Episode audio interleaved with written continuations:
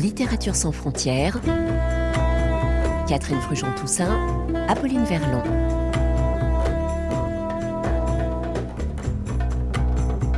Bonjour à toutes et à tous. À l'heure des déchirements au Proche-Orient, je vous invite aujourd'hui à redécouvrir l'histoire vraie de Rami, israélien, et Bassam, palestinien. Deux pères de famille qui ont tous les deux perdu leur fille, Smadar, 13 ans, et Abir, 10 ans, tués l'une et l'autre dans des attentats. Deux hommes qui ont décidé de devenir des alliés et de s'unir pour aller ensemble dans les territoires israélo-palestiniens et dans le monde entier, dire haut et fort la nécessité absolue de mettre fin à cette guerre. Deux figures héroïques au service d'un message de paix plus que jamais nécessaire de nos jours. Une amitié extraordinaire dont a été témoin l'écrivain Colum McCann, auteur irlandais installé aux États-Unis, multi-récompensé pour son œuvre littéraire, primé par le National Book Award entre autres. Après avoir fait la connaissance de Bassam et de Rami, il a décidé de raconter leur histoire dans un vaste roman intitulé Apérogon, nom d'une figure géométrique au nombre de côtés infini. Un livre composé de mille et un fragments, comme les mille et une nuits, et où sont restitués à la fois la douleur et l'espoir.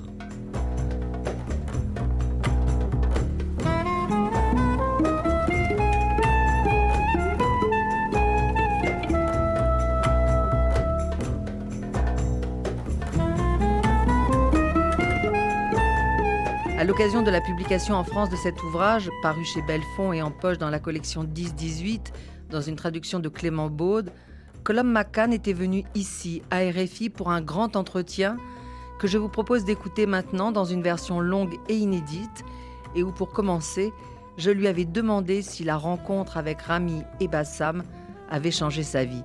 Colum McCann. Absolutely. Oui, tout à fait. Hein. Ça a bouleversé ma vie, ça a changé ma vie.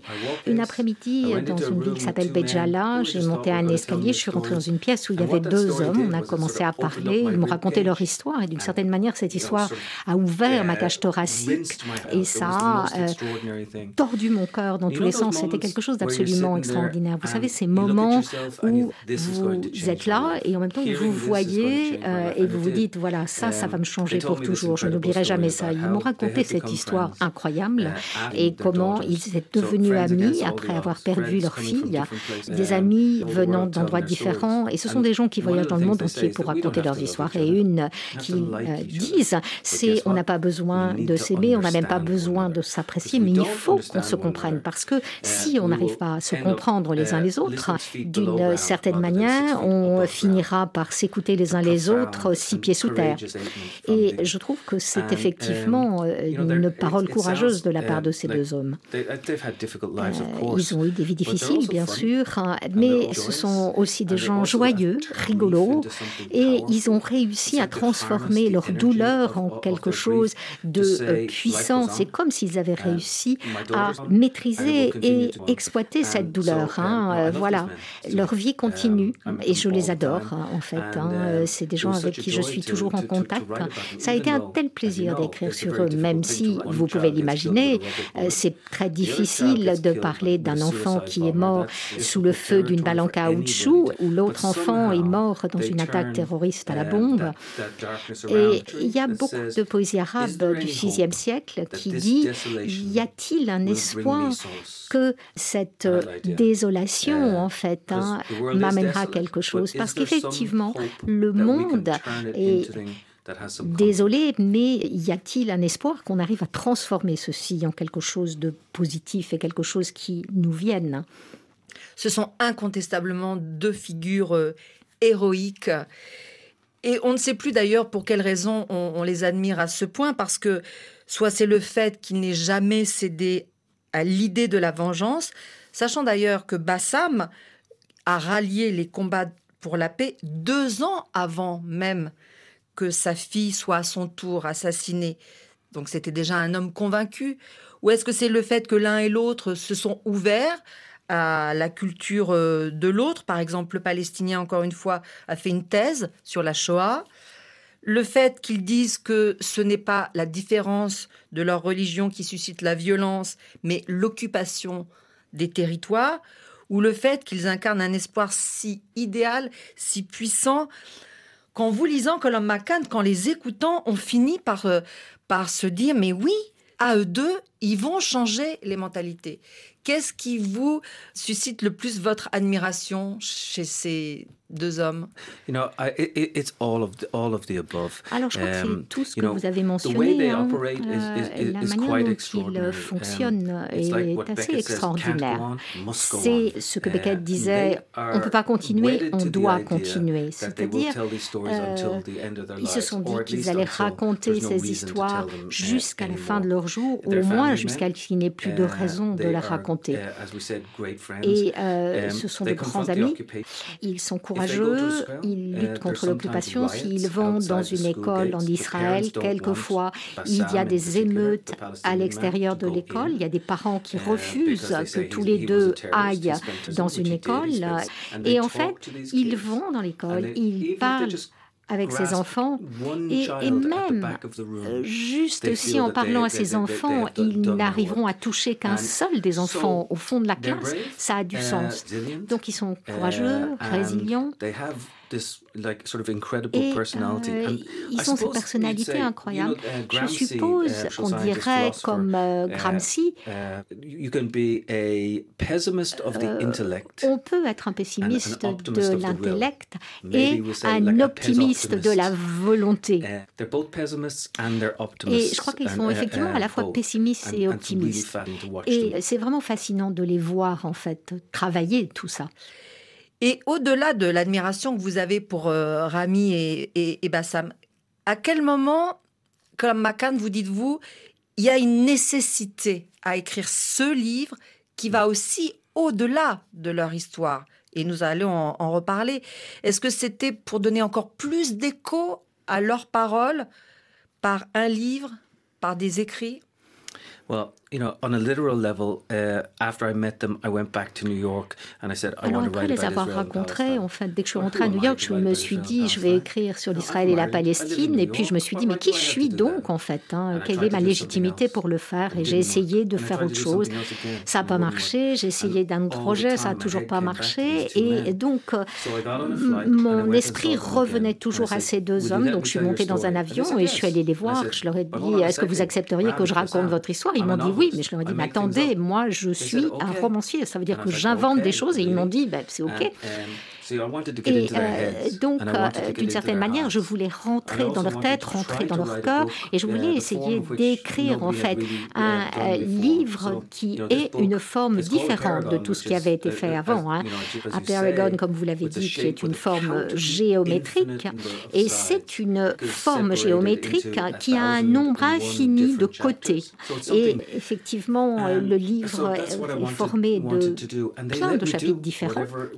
Et c'était quelque chose que j'avais envie de faire. Et donc, ils m'ont laissé faire ce que j'avais vraiment envie de faire. Et ça, c'était absolument extraordinaire. Et quand ils ont finalement lu le livre, ils, m'ont fait tellement de, compliments. On était toujours très amis, même si j'ai changé des petites choses euh, à leur propos. Mais c'est des petites choses qui font quelquefois toute la différence. Et en effet, c'est tout votre art de romancier, euh, Colum McCann, qui fait la différence.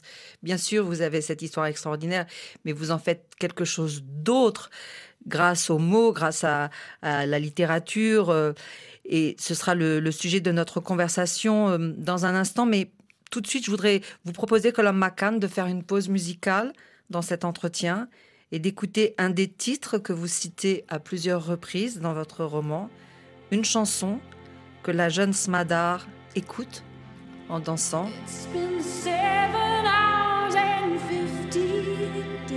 Nothing compares to you hmm. de Shannon O'Connor. Vous êtes d'accord? Yes, please. So that song breaks my heart. Ouais, c'est une chanson qui littéralement me brise le cœur. Hein, et quand je pense à Smadar, je, je, me dis, euh, voilà, rien ne peut être comparé à toi. Donc c'est ce que Rami euh, pense. Et quand j'écrivais, Sinead O'Connor était donc à ce moment-là, quand j'allumais la télé, elle portait un hijab hein, et elle chantait une chanson. Et, c'est vraiment quelque chose hein, qui m'a fait hérisser les poils partout. Hein, et um, c'est une chanson formidable et c'est une chanson qui a vraiment du sens pour moi.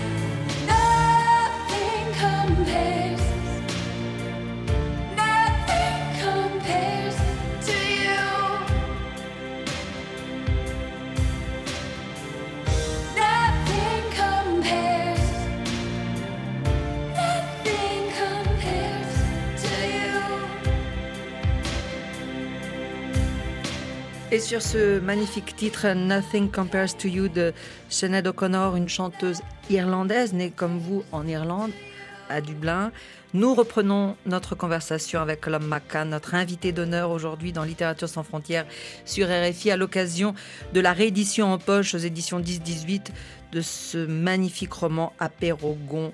Un livre, on l'a dit, inspiré de l'histoire vraie de Rami et Bassam, israéliens et palestiniens engagés dans un combat pour la paix, même si ça semble être un peu un oxymoron.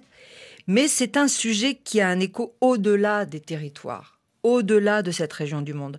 Par exemple, est-ce que l'écriture de ce roman, Colum McCann, vous a renvoyé au conflit nord-irlandais qui a duré 30 ans entre 1968 et 1998 Yeah, um, I mean, you had told me at the age of 16 en Irlande, si vous m'aviez dit quand j'avais 16 ans euh, en 81 qu'il y aurait la paix euh, en Irlande, um, au moment où j'aurais 56 ans, quel âge que j'ai aujourd'hui, j'aurais dit mais c'est impossible.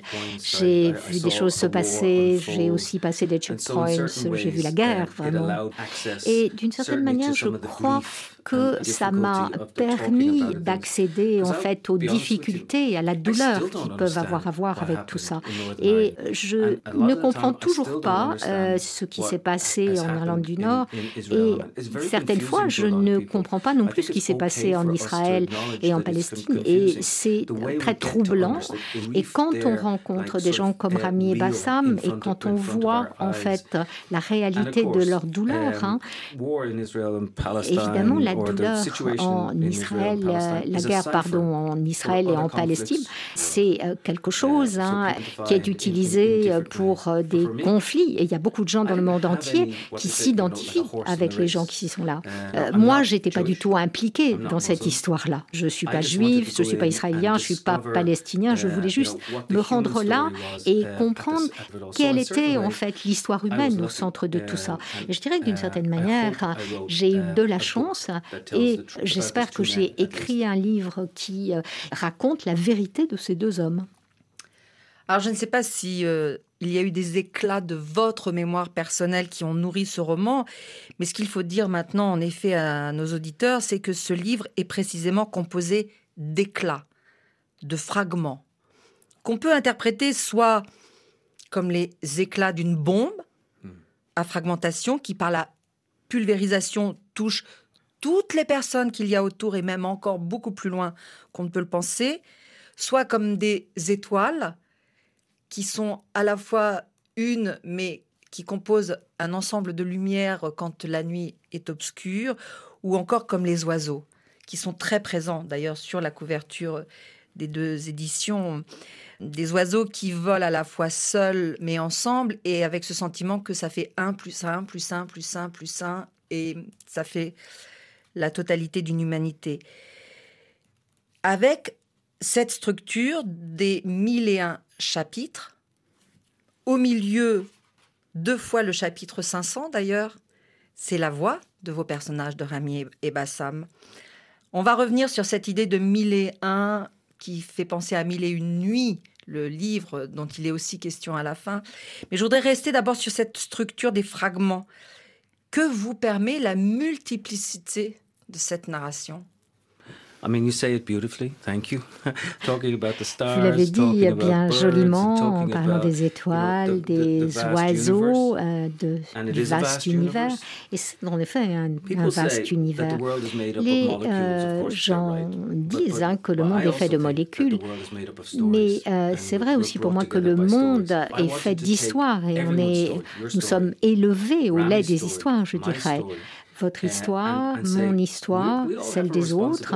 Et je crois que nous avons tous une euh, responsabilité par rapport à cet endroit, euh, que ce soit, ça n'a aucune importance, que ce soit l'Israël et la Palestine, ça pourrait aussi se passer à Paris ou ailleurs.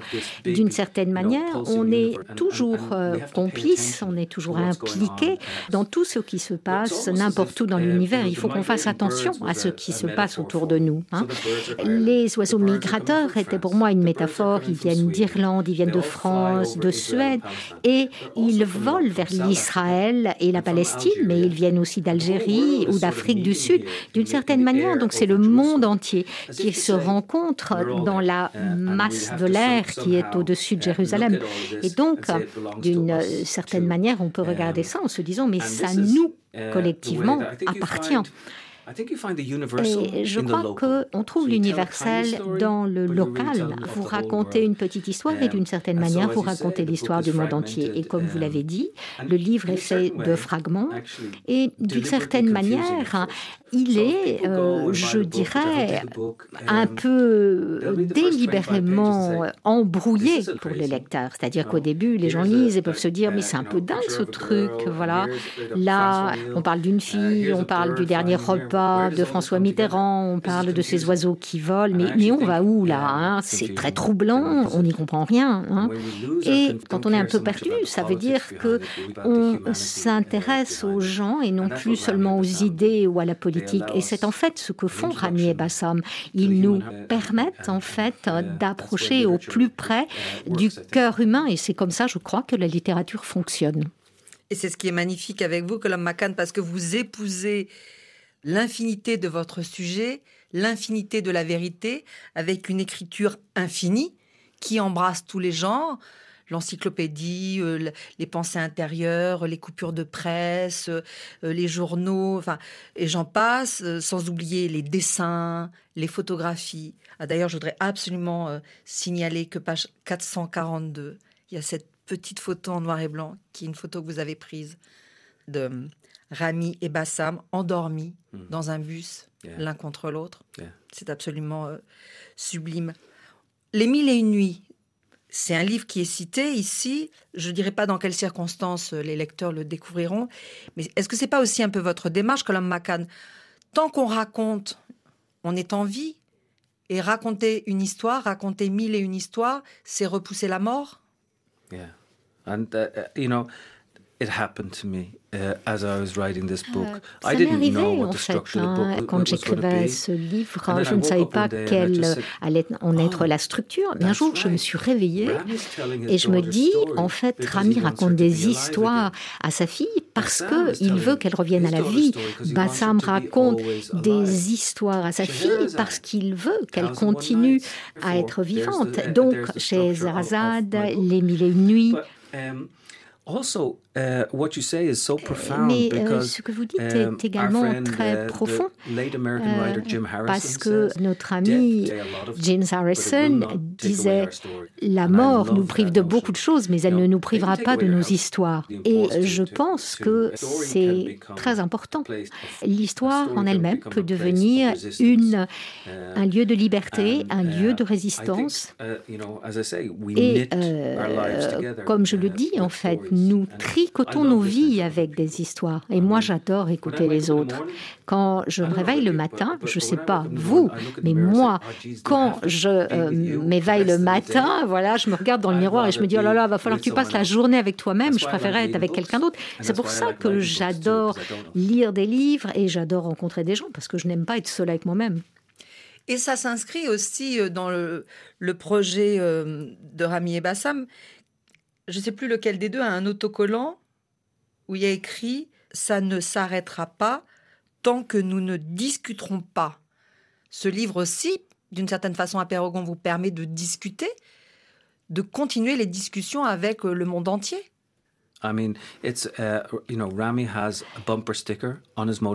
Oui, euh, il a donc euh, c'est Rami hein, euh, qui a cet autocollant euh, sur euh, son pare-choc. Et euh, voilà, c'est aussi rentré dans le cœur de Bassam, hein, cette, ce slogan hein, qui le croit aussi. Et une des choses, c'est qu'il faut qu'on comprenne en fait ce qui arrive au vote. J'ai cette association qui s'appelle Narrative Force, c'est-à-dire le récit pour. Et dans le monde entier, on euh, réunit des enfants, en fait, hein, par groupe de deux. Et euh, par exemple, des enfants qui viennent du Bronx et du Kentucky, au départ, ils sont très, très différents. Mais finalement, à travers leurs histoires personnelles échangées, ils vont réussir à mieux comprendre les autres. Et je pense que plus que jamais, nous devons commencer à nous parler. Et encore mieux que de parler à l'autre ou aux autres, c'est écouter les autres, apprendre comment on écoute les autres. Comme on l'a dit précédemment, on n'a pas besoin d'être apprécié, on n'a pas besoin d'être aimé, mais on a besoin d'être compris. Et c'est quelque chose qu'il faut qu'on essaye tous. Et c'est ça que je veux savoir, ce qui se passe dans la tête des autres. Mais est-ce que la littérature, et ce livre en particulier, permet permettent de continuer la discussion. Yes, absolutely. Oui, oui, tout à fait. Yeah. That's, that's the function of literature. C'est la fonction même de la littérature. And, and, hein. and, and it's the beauty of, you know, et c'est la beauté de cette tentative que nous faisons de comprendre. La littérature n'a pas à être simple, elle peut être complexe, un peu brouillonne. Peut-être ça me permet d'être en lien avec quelqu'un dans le au Mozambique, au Salvador, au Nigeria, en Amérique du Sud, en dans la France des campagnes, si je peux effectivement arriver à entrer en contact avec ces gens, je peux être moi-même une multitude de personnes. C'est un peu comme si, à travers la littérature, nous permettions au monde ou au poumon du monde de s'agrandir. Et je vois ça aussi comme euh, le passage de flambeaux, les flambeaux de l'espoir, évidemment entre Rami et Bassam. Ils vous ont passé aussi ce flambeau que vous transmettez euh, dans ce livre. Et puis le flambeau, maintenant, il est repris par leur fils. That's either beautiful or terrifying. Uh, Ça peut être à la fois terrifiant et à la fois beau.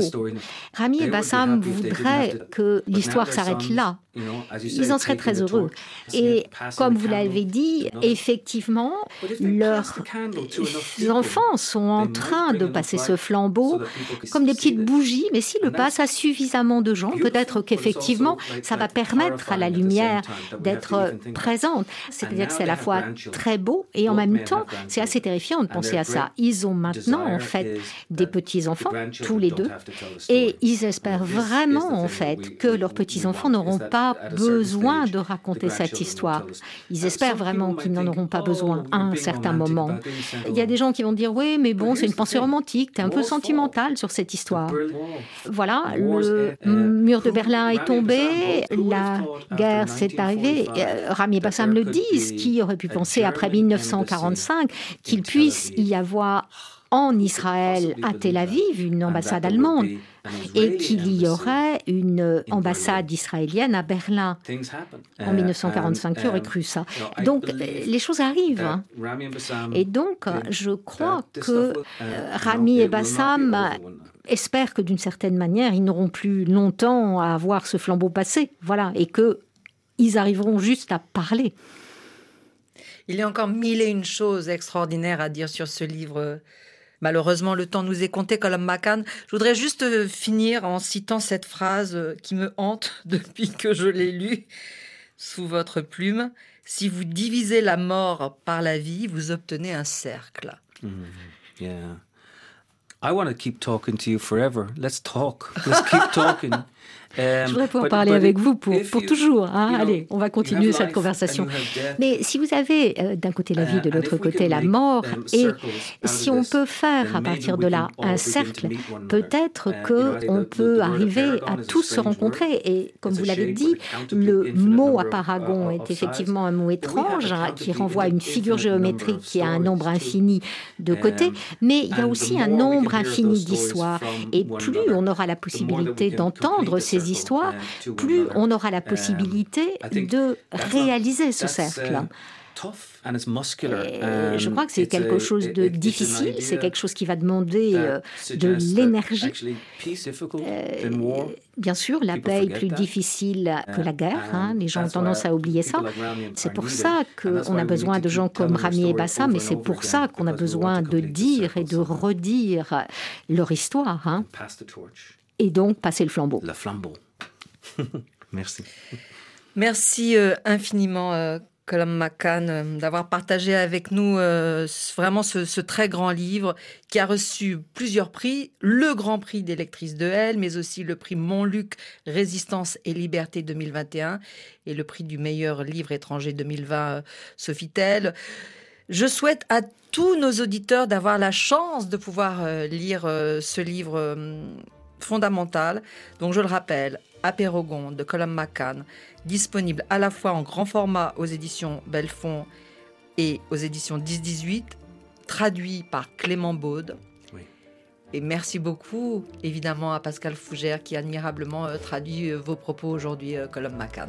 Merci beaucoup. Littérature sans frontières. Catherine Frujon-Toussaint.